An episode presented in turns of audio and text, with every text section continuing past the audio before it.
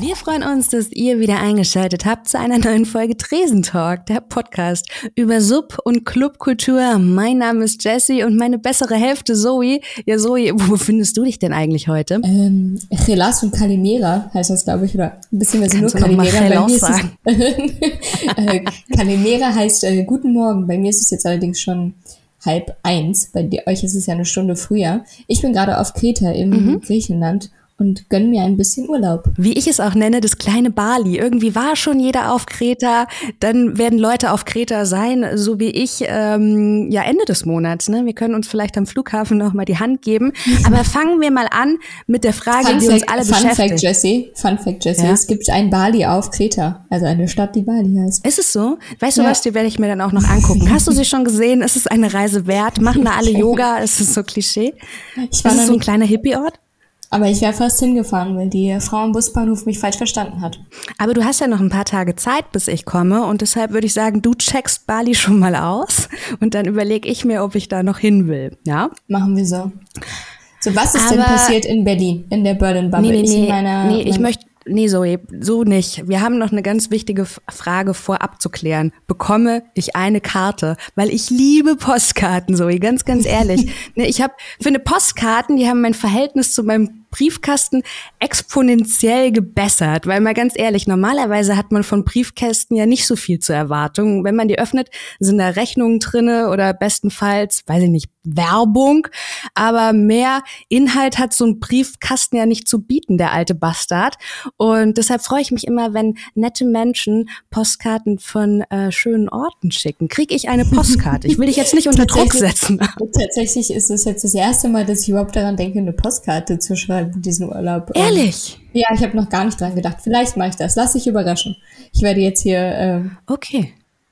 werde das jetzt Ja, ich finde, wie gesagt, Postkarten sind groß. Äh, ich finde Postkarten einfach großartig. Wie gesagt, ähm, ich will dich zu nichts zwingen. Karten sollen natürlich oder sind immer am schönsten, wenn sie freiwillig geschrieben werden. Ich lass mich einfach Der Druck ist jetzt auf jeden Fall da. Vielen Dank dafür. Nee, nee, ist okay.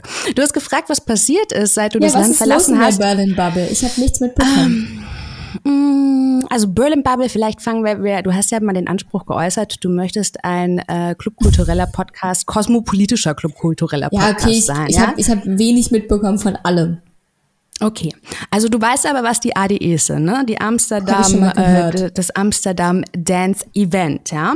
Und in diesem Rahmen kürt das DJ Mac ja auch nicht immer, aber schon seit einiger Zeit die Top 100 besten DJs der Welt. hm? Also diese Top 10 ist für uns wahrscheinlich nicht so, ähm, nicht so richtig relevant. Also Martin Garrix hat da zum Beispiel den zweiten Platz belegt. Das hätte mich an sich auch eigentlich überhaupt nicht interessiert. Aber amüsiert hat mich schon so ein bisschen sein Kommentar zur Platzierung. Er hat nämlich gesagt, er bedankt sich für den Preis und er hätte sich auch noch mehr gefreut, wenn ähm, man seinen Namen richtig geschrieben hätte. Also Martin Garrix, für all jene, die ihn eben nicht kennen, der ähm, wird ja mit zwei R und einem X geschrieben. Und das DJ Mac hat ihn mit zwei X geschrieben. Ich meine, ich kann es verstehen, es ist ja jetzt zwei, drei X im Namen. Vielleicht ist er einfach so nur sauer, dass er nicht Erster geworden ist, weil er war auch schon ein oder zweimal Erster. Ist es so? Okay, Ich habe mich nämlich Also, ein bisschen eingelesen tatsächlich, weil ich mir dachte, gucken wir uns das doch mal näher an. Erstmal war ich ähm, auf jeden Fall total positiv überrascht, dass alle meine Favorite Artists unter die Top 5 gekommen sind. alle männlich, alle weiß. So mag ich meine Musiklisten am liebsten. Ähm, Platz 1 ist äh, seit zwei Jahren in Folge David Guetta, Surprise. Fun Ja, Fact, der richtig gut, längste Act, der auf Platz 1 war beim ähm, dem DJ Mac Top 100 war Armin van Buren in äh, vier Jahren hintereinander. Aber ja, Mhm. Ja, ist generell gut. ist, die ganze, ganze Liste schon eher sehr underwhelming, würde ich mal sagen. Hast du die mal durchgescrollt, die ganzen 100? Oder nee, die ganzen 100 habe ich mir auf gar keinen Fall gegeben. Ich, ga- ich Mhm. Ja. fand die Top-Platzierung schon so unrelevant. Mhm. Ja, ja, ja, dass die, ich mir gedacht die habe, gesamte Rangliste strotzt einfach vor Diversität, Frauen und äh, POC. Aber Karl. Cox wird als Quotenschwarzer schon drin zu finden sein, oder? Also ja, der mein, ist auch dabei, aber es, ist, es gibt Ja, natürlich ja. ein paar Menschen, aber es ist von der großen Quote her natürlich ähm, doch eher sehr spärlich besät und eher ziemlich weiß und männlich. Aber Mhm. gut, ähm, Ich will da jetzt das DJ Mac gar nicht so sehr für verantwortlich machen. Die erstellen, die erstellen nämlich die Rangliste gar nicht selber. Die machen das ja per Publikumsvote. Und mhm, dieses genau. Jahr haben immerhin 1,3 Millionen Menschen dran teilgenommen. Ja, das Krass ist auch, ne? Ja, total. Ich frage mich auch ganz ehrlich, wie viel Relevanz also solche Nominierungen oder Preisvergaben am Ende des Tages auch haben. Ich finde krass, dass so viele Leute teilgenommen. Hätte ich jetzt auch mhm. nicht erwartet, um ehrlich mhm. zu sein. Ja, aber das ist halt Konnte man was gewinnen, ist die Frage. die haben das so ein, ähm, so ein Charity-Event draus gemacht mit UNICEF ah, zusammen ah, okay. bei der Preisverleihung und so. Aber es geht natürlich dann nicht um, um Talent oder musikalische Leistung, da geht es einfach nur um Popularität. Und das sind natürlich ja. auch die populärsten DJs, die da unterwegs sind auf den Ranglisten. Das kann man natürlich nicht bestreiten. Also ich meine, David Guetta ist irgendwie eine omnipräsente, omnipräsente Größe im EDM seit Jahren, dass er halt irgendwie der populärste mhm. ist überrascht mich jetzt nicht so. Genau, und deshalb bräuchte man in dem Fall ja auch gar keine Top. Ich frage mich wirklich nach der Relevanz ne, von solchen, von solchen Awards auch. Ich war ja jetzt letzte Woche auch auf dem Preis für Popkultur. Äh, die haben sich ja auch auf die Fahne geschrieben, dass sie alles besser machen wollten als der Echo. Gelungen ist ihnen das nicht, sage ich jetzt mal. und am Ende ist so eine Preisverleihung für mich auch nicht viel mehr als so eine Netzwerk Selbstbeweihräucherung. Ich frage mich, okay, warum macht man das, um sich jetzt gegenseitig nochmal anerkennend auf die Schulter zu klopfen? Ich weiß nicht. Ja, die Frage ist ja nicht nur, welche Relevanz haben die, sondern wer, wer interessiert sich auch dafür? Weil das sind ja dann immer nur die Bubbles, die auch meistens genau mhm. in diesen Feldern arbeiten und unterwegs sind, die dann vielleicht dahin gehen oder den Preis noch einschalten, aber ansonsten Genau, die dahin Mutter wüsste nicht mal, dass es einen Preis für Popkultur gibt. Ja, das stimmt. Apropos Preise, die man nicht kennt, ich muss mich ja auch unbedingt noch anmelden für den Listen to Berlin Award. Der wird nächste Woche der wird ja nächste Woche äh, veranstaltet. Und man kann ja immer nur über Veranstaltungen berichten, auf denen man auch gewesen ist. Aber es ist eben, wie du schon sagst, die meisten Preise. Also ich meine klar für die Branche an sich. Gibt vielleicht es ist es einen auch Preis, den du noch gerne anguckst oder der für dich relevant ist? Nee. Ah, nee. Überhaupt nicht. Also nee, weil tatsächlich, also ne, man guckt sich irgendwie, oh, ich will auch gar nicht so sehr jetzt abrotzen, ne? Aber ähm, Rotzen mal ab. Nee, auch dieser der Preis für Popkultur, also die Nominiertenliste war ist auch nicht ne, diese Diversität fehlt mir, dann habe ich das Gefühl, es sind alle Jahre immer auch die gleichen Personen, was ja auch dem geschuldet ist. Danger Dan. Ich finde wirklich auch, ah, okay. ich finde auch sein Piano-Album, ich finde es wirklich gut. Es ist jetzt auch nicht, oder Mine hat auch wieder sehr abgeräumt und ich habe mich gefragt, gab es auch schon mal ein Jahr, wo sie nicht nominiert und gewonnen hat, aber Gut, es sei auch dahingestellt. Ich denke, Danger Dan, wenn jemand mit mir um Geld wetten möchte, dann nehme ich die Wetten jetzt an. Ich denke, auch Danger Dan wird wieder ähm, am Listen to Berlin Award wird er sicherlich auch wieder abräumen. Da muss man auch sagen, alles für die Kunstfreiheit gedeckt. War natürlich auch ein toller Song, es sei ihm gegönnt, aber es ist nichtsdestotrotz so ein bisschen so, wenn man sich die Strukturen anguckt, ne, wer in der Jury sitzt, dann kann man eigentlich auch schon erraten, wer welche Preise für was bekommt. Und deshalb denke ich mir so, oh, kann man Fehlt es der Musikindustrie nicht vielleicht auch einfach an Charakteren? die diese Rollen einnehmen und die da gepusht mhm. werden. Mhm. Also wenn ich mir jetzt eben die nochmal zurück zu DJ Mac diese Liste angucke und mhm. sehe, guck mal, das sind ja immer dieselben seit Jahren. Mhm. Und das sind auch im, ja. immer meistens die Männer. Fehlt es dann nicht einfach an der Sichtbarkeit für andere KünstlerInnen, die überhaupt die Chance haben, da mal aufzutreten, weil sie keiner überhaupt kennt?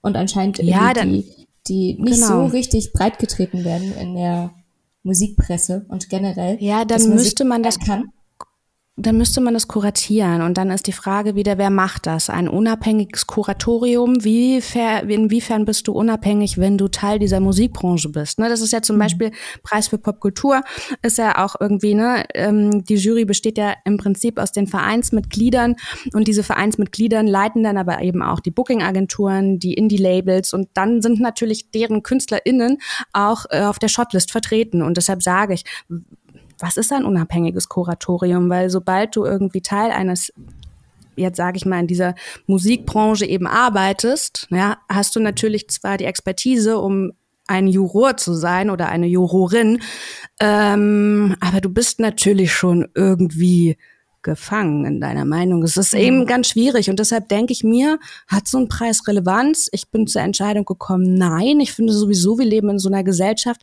Weißt du, auch so ein Uni-Zeugnis ist repräsentativ für eigentlich nichts, wenn man es mal ganz genau nimmt. Ne? Also wenn du für was brennst, brauchst du nicht unbedingt so eine Zertifikate oder so, sondern du bist einfach gut, weil du Bock auf die Sache hast, sage ich jetzt mal. Natürlich wären solche Preise schön, wie du das sagst, um neuen Talenten eine, überhaupt die Möglichkeit geben, zu geben, gesehen zu werden, weil ich meine, also ich meine, David Getter ist ja noch nicht mal gekommen, um diesen Preis jetzt anzunehmen, ja? Also weil ich würde auch, einfach kommen an seiner Stelle, wenn ich, so ich würde auch nicht kommen. wenn du schon so häufig einen Preis bekommen hast. Ja. Also. Ne? Ganz genau, für ihn ist es halt nichts mehr Großes. Vielleicht er hast du auch einfach gar keinen, keinen, Platz mehr im Regal, wenn du schon so viele ja. Preise bekommen hast. Dass du es direkt spendest, ja? Schrottwichteln an Weihnachten. Keine Ahnung. Ja, und deshalb, ich, also, um die Frage zu beantworten, ob es solche Preise benötigt, für mich ein ganz klares Nein. Also klar, es ist ein schöner Ansatz. Jetzt, ich, wie gesagt, war jetzt auch auf ein paar Award-Veranstaltungen und habe auch noch in diesem Jahr ein paar vor mir. Gehe da auch hin, weil die Drinks gratis und das Essen gut ist und weil man die Leute kennt. Das ist so ein bisschen wie so eine Klassenfeier, ne? Also zur Schülerdisco. Ist man ja auch Essen. gern hingegangen. Ja, genau. Jetzt mach, jetzt mach mir dafür keinen Vorwurf. Ich weiß, ich kenne da noch jemanden, der großer Freund von Gratisessen ist. Immer wenn ich uns zur Presse, zur Presseveranstaltung anmelden möchte, ist deine erste Frage, gibt es Gratisessen? Ist ja auch die legitim. Fragen stelle ich zuerst. So, Jesse, gibt es sonst noch super wichtige Ranglisten, Preise, die ich verpasst habe oder was ist sonst noch so passiert? Also weißt du so, meine Yogalehrerin, die würde sagen, im Prinzip äh, einfach nur einatmen, ausatmen. So wichtige Dinge passieren im äh, passieren im Leben dann ja doch nicht. Aber ich bin natürlich auf ein paar Veranstaltungen gewesen, natürlich auch Kunstveranstaltungen. Und ähm, eine davon hat Alex Krüger gemeinsam mit seiner Frau kuratiert und veranstaltet. Mhm. Alex Krüger, den könnte man ja, ja?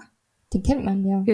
Ganz genau. Also wer in der Veranstaltungsbranche unterwegs ist, der hat schon so erfolgreiche Formate gemacht wie ähm, das viel, Artlec dann glaube auch, ne? Ist ja auch auf dem Gelände. Ja. Der hält sein Gesicht jetzt auch gerne ab und zu mal in der Kamera. Also selbst als nicht so festivalaffiner Mensch kann man ihn durchaus mal im Fernsehen oder im Radio gesehen und gehört haben. Ja, ja, dann kann ich auch äh, ein bisschen Werbung für uns machen, denn wir werden auch beide auf dem Future of Festivals sein im äh, November ist das ja, ne? Er als Speaker und ich als Moderatorin. Aber jetzt hat er mit seiner Frau in der alten Münze, können, können wir kurz über diese Kombination mit seiner Frau. Das finde ich irgendwie, ich finde das ganz sweet. Ich habe ja leider keinen Partner, Partner, mit dem ich erfolgreich avantgardistische Projekte umsetzen könnte. Aber ich bin deshalb vielleicht so voll Bewunderung für diese Power Couple. Ich finde das richtig süß. Die beiden haben jetzt auf jeden Fall die Veranstaltung Corona Culture, What the fuck is happening eröffnet. Und da also lachst du, die warum? Schon angeguckt? Ja, ja, na klar. Ich war jetzt, ähm, wann war ich auf der Eröffnung? Ich glaube Dienstag, Mittwoch. Da war auf jeden Fall die, ähm, genau, die Ausstellungseröffnung. Was, sagt denn geübt was man dazu? Naja, also es ist schon, ähm, also ich kann das schon guten Gewissens empfehlen. Ich muss jetzt sagen, ich habe einige, warum, nein, nein, also ich habe einige Exponate natürlich schon auf anderen Ausstellungen gesehen. Ne, das hat jetzt Siehst aber du, nichts zu heißen. Hat sofort erkannt. Ja, weil ich, ich, ja, ich suchte ja vielleicht auch so ein bisschen Kunstausstellungen wie andere, weiß ich nicht, Keta auf der Berghain-Toilette. Aber ähm, ich finde sie, ich finde, es ist eine schön kuratierte Ausstellung. Manchmal muss man sich auch fragen, ich finde schon, wie wir Krisen bewältigen, hat immer auch ein bisschen was mit Kunst zu tun. Hm? Also weil am Anfang von der Pandemie, da erinnerst du dich vielleicht, da hat man, hat jeder mit seinem Handy, ne, von dieser, das war so ein bisschen surreal, Menschen mit Masken im öffentlichen Raum oder auch dieses Abstandsding. Ne? Also so schlimm wie es auch war, es war trotzdem irgendwie interessant. Ja, so ging es mir zumindest hatte auch so eine Endzeitästhetik. Ne? Deshalb sage ich, ich am Anfang, als diese, als ich die Einladung bekommen habe zu der Ausstellung, habe ich mich gefragt, Marc, jetzt mal ganz im Ernst, wie kreativ und innovativ kann Corona-Kunst schon sein? Aber es sind ein paar Werke, die mir durchaus gut gefallen haben.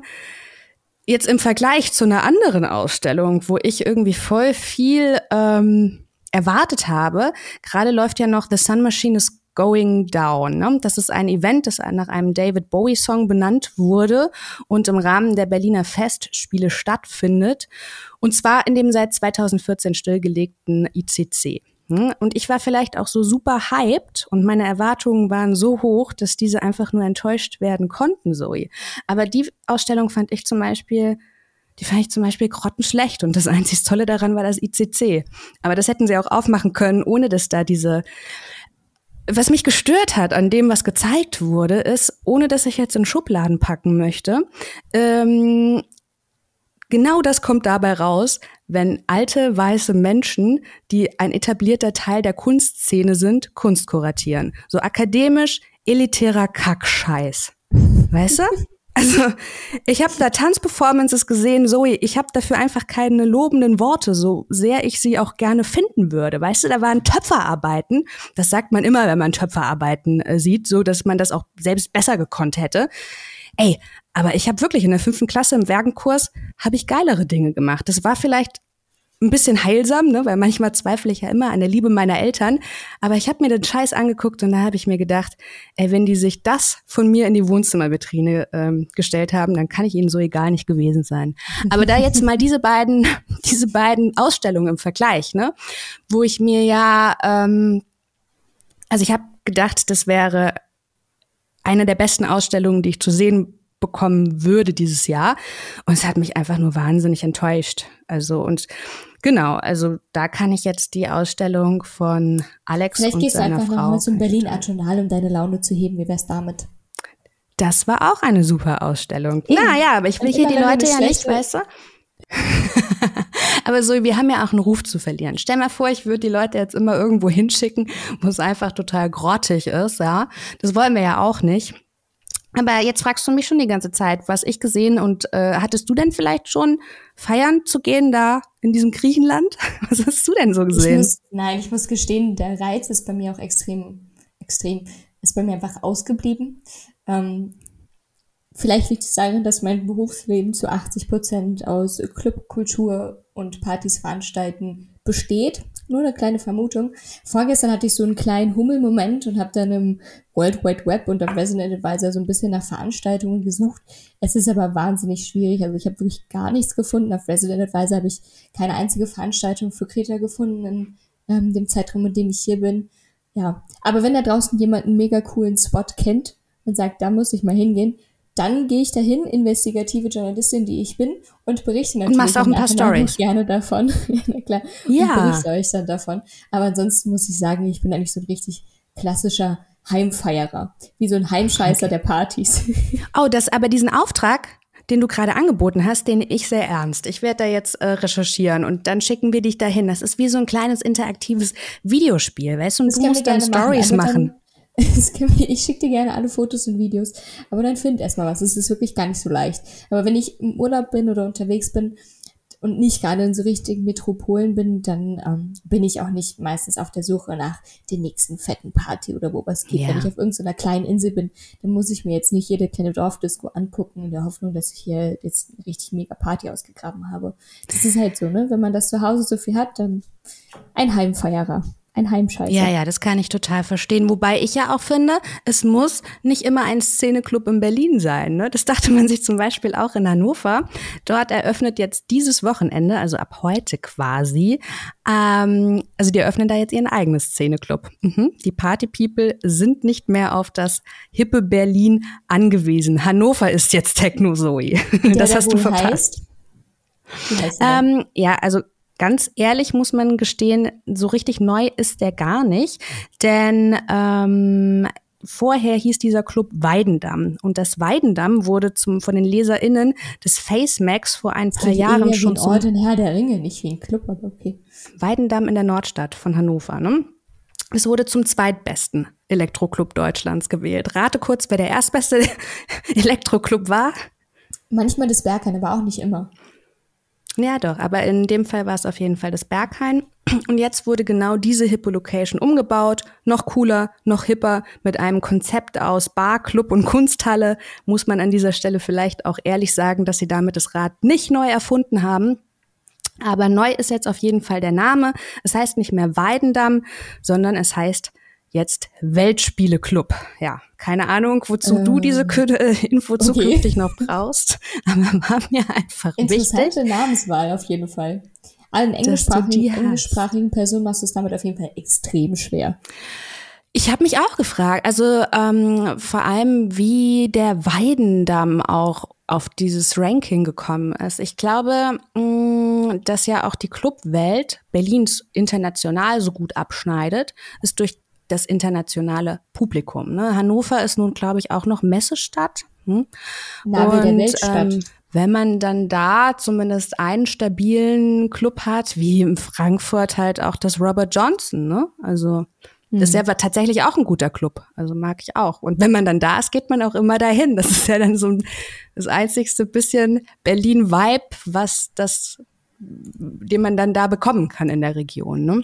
Ich will es immer gar nicht so vergleichen. Also wir sind ja nicht das Maß aller Dinge in Berlin. So, es gibt ja auch Städte, Clubs etc., die anders feiern können, dürfen, sollen. Das stimmt schon, ja? aber mit diesem Vibe meint man natürlich nicht diesen Großraum-Vibe. Jetzt nehmen wir mal irgendwie, ich komme aus Kassel, Kassel hat ein paar Clubs und dann ja, genau. Du hast da diesen Dorfdisco-Vibe, vertreten mit A7, so ein richtiger Musikpark und so, weißt du? Das, da hast du das Malle-Publikum, was auch Bierbong saufen für eine gute Idee hält. Und wenn ich diesen Berliner Vibe meine, dann gibt es natürlich auch ein paar Clubs in Kassel, die den versprühen. Da mag ich das wirklich mit ähm, dieser Safe Space Gedanke, ja, dass du egal welche, weiß ich nicht, Hautfarbe, Religion, Geschlecht du anhörst, welche sexuelle Gesinnung du hast, dass du da einfach wirklich feiern kannst und angenommen wirst, egal was du anhast, ohne dass du irgendwie schräg angeguckt wirst. Das meine ich vielleicht von dem Berliner Vibe, obwohl sich das in Berlin vielleicht auch ein bisschen bisschen gewandelt hat. Da kommen wir gleich zum nächsten Thema auch, denn ich habe mir noch als Buchempfehlung, ich habe heute meine Buchempfehlung mitgebracht, keine Angst, ihr müsst nicht viel lesen, das ist ein Bildband, ja, Dirty Dancing heißt der und der ist von dem Fotografen Mattia Zoppelaro. Ähm, das, das ist, hast du schön gesagt. Ja, ja, möchtest du mal wieder diesen italienischen Nachnamen aussprichst, aber du hast das sehr gut gemacht. ich bin mir aber auch nicht sicher, ob das richtig war. Ähm, nee, aber der hat so ein Bildband rausgebracht über die europäische Free Party und Techno-Szene. Und mit Free Party, also das ist halt das, was ich so immer noch Berliner Spirit nenne, obwohl ich nicht mehr finde, dass es der Berliner Spirit ist. Ne? Denn mhm. auch mit dem Berghain-Publikum hast du die schwarz uniformierte Raver-Fraktion. Es also diese, diese Free Parties, die hatten als Idee, dass ähm, naja, also Raves organisiert werden, unangemeldet in öffentlichen Illegale oder privaten. Raves, aber im meisten Fall Open Airs, oder nicht? Ganz genau, im leerstehenden mhm. Raum. Aber mhm. eben auch dieser unkommerzielle Gedanke dahinter. Ne? Das bedeutet, der DJ, der war oft auch hinter einer Boxenwand oder einem Tarnnetz, so dass sich gar nicht das Line-up gelockt hat, sondern dass du wirklich entscheiden musstest, ohne dass du den Namen kanntest, gefällt mir das jetzt, was da gespielt wird. Also das Klangerlebnis, das stand tatsächlich noch im Vordergrund. Es ging weniger um dieses alberne Rumgepose, was man jetzt auch hat, wenn du ins Berghain mhm. gehst. Sorry. Ne? Das also ist ja nicht nur im Berghain. Also ich meine, nehmen ja, mal diesen ja, ja. Namen da ein bisschen raus. Das hast du ja mittlerweile leider mhm. in sehr, sehr vielen Lokalitäten genau. in Berlin und äh, quer durch die Clubszene international. Es hat vielleicht auch einfach was mit der zunehmenden Oberflächlichkeit zu tun und der zunehmenden Präsenz, der wir unserer unserem Aussehen natürlich geben. Ne? Also die ja, nicht nur dem Aussehen, sondern auch mh, mm, genauso mhm. gerade Instagram-mäßig. Ich nehme mich da auch nicht raus. Ich bin ja nun mal die Filter-Queen äh, vor dem Herrn.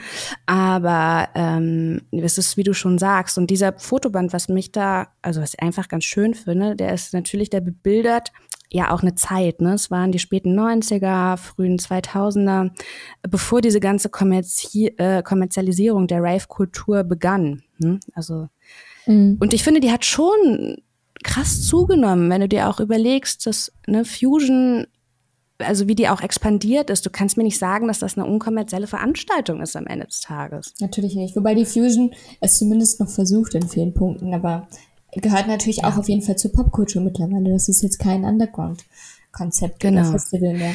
Ja, klar. Ich, ist halt auch ein Format und viele Firmen.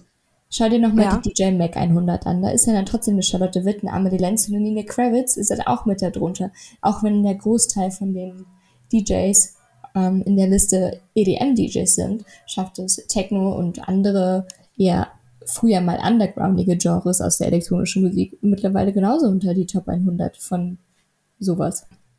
Also ähm, genau, ich will, will da jetzt auch gar nicht mit dem ähm, Zeigefinger irgendwie kommen. Es ist, glaube ich, eine Entwicklung, die man immer hat. Es ist auch genreunabhängig und jetzt auch nochmal um Diffusion in Schutz zu nehmen, wenn etwas wächst, dieses gesunde Wachstum zu regulieren. Das ist sicherlich auch eine Herausforderung. Ich will jetzt überhaupt nicht sagen, dieses gut oder schlecht machen oder so, sondern es ist natürlich etwas, was eben auffällt. Und wie du schon sagst, es ist so ein gesamtgesellschaftliches Phänomen, ne? gerade so seit der Selbstdarstellung auf Instagram oder wo man halt auch, es geht mir bei Instagram zum Beispiel auch ganz oft gar nicht so sehr um die Selbstdarstellung, sondern um schöne Momente festzuhalten und meine Freude daran zu teilen. Weißt du, was ich meine? Also so mhm. gerade bei Kunstausstellungen, wo ich mir dann halt einfach denke, ich finde das so schön und vielleicht erreiche ich damit jemanden, den das auch so interessiert und dem das dann auch so Freude bereitet oder so. Das ist Keine so ein Ahnung. Danke, Jessie. Ja, das ist ja auch, glaube ich, mal der Grundgedanke von sozialen Medien gewesen, dass Menschen sich vernetzen können aufgrund von eventuell gleichen Interessen. Hm. Äh, ja, vielleicht noch ein abschließendes Wort zu diesem ähm, Fotobuch. Weißt du, was ich an dem auch noch ziemlich cool fand, außer die Bilder, die man da drinnen sieht, ist das Cover ist total super schön gestaltet. Das ist in so einem 12-Inch Sleeve. Das bedeutet, das sieht ähm, aus wie, wie eine Platte quasi von außen. Ja, aber es ist ziemlich teuer. Ich glaube, es kostet, ähm, ich weiß gar nicht, was es in Euro kostet. Ich glaube, der Preis war auch noch angegeben in Pfund, 38 Pfund oder so. Auf jeden Fall war es relativ teuer, aber sind gute Bildbänder ja oft, muss man sagen. Ne? Ich habe leider wenig zu Hause, um dir dann Vergleichswert zu bieten, aber ja.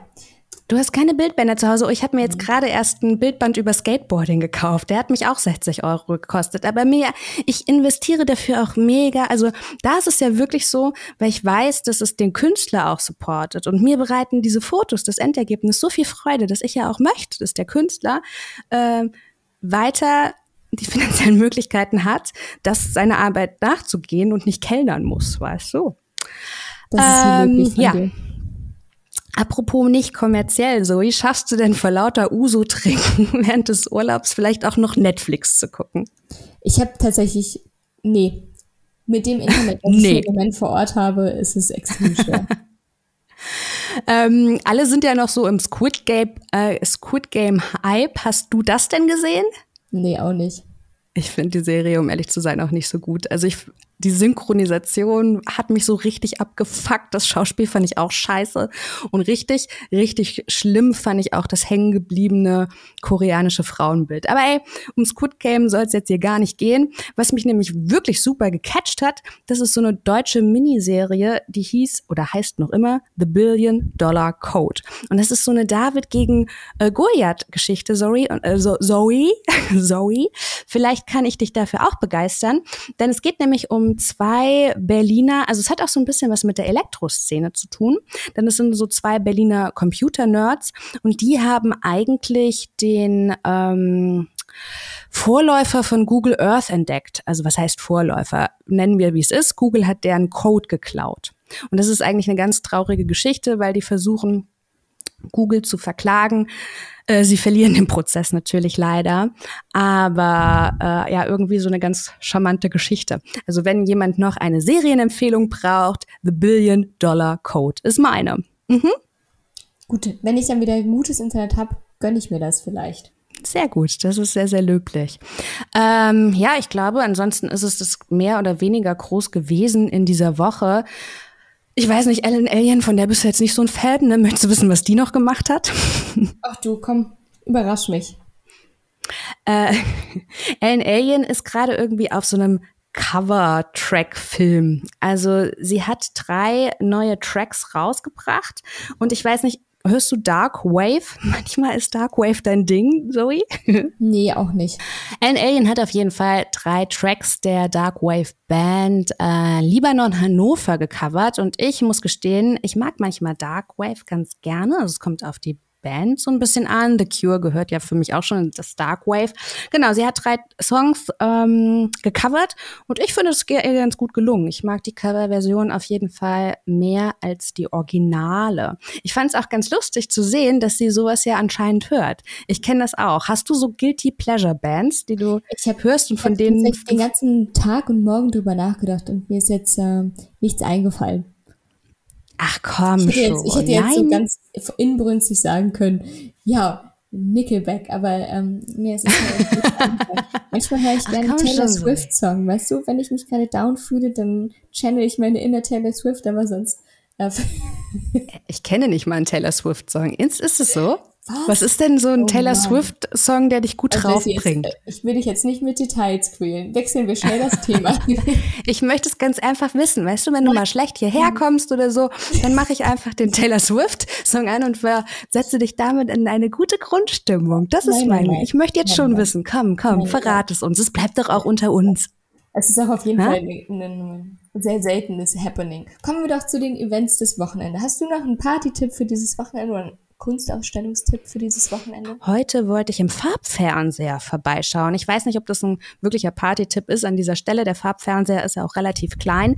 Das ist eher ein Freund, der da auflegt. Und ansonsten ähm, die nächste Kunstausstellung, die ich mir angucken werde und natürlich auch dann euch berichten werde, wie es war, heißt Game Over. Und die ist von den Machern von The House. Sagt ihr das noch was? Mm -mm. So ein Street Art Projekt gewesen.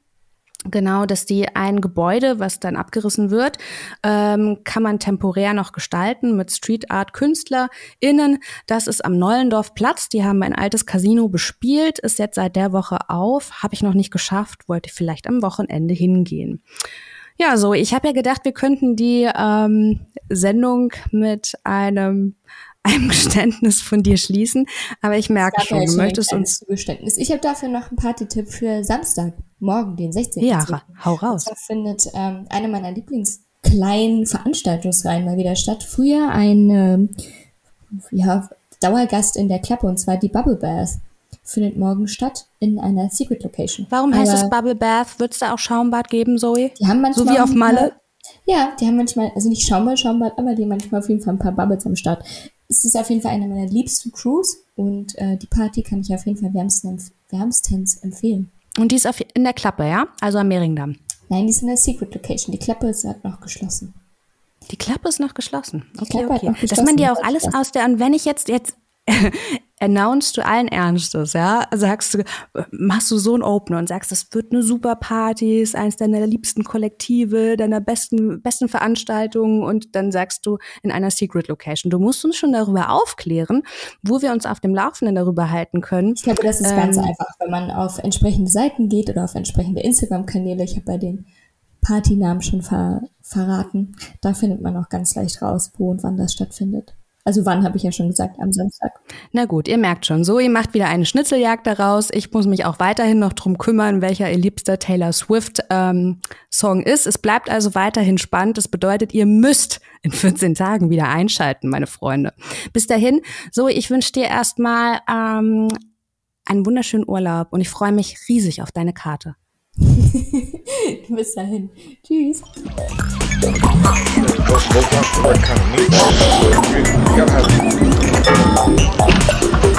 Hallo Sven, du legst ja hier gar nicht auf. Was machst du heute Abend hier in Berlin? Ich feiere bis ich kotze.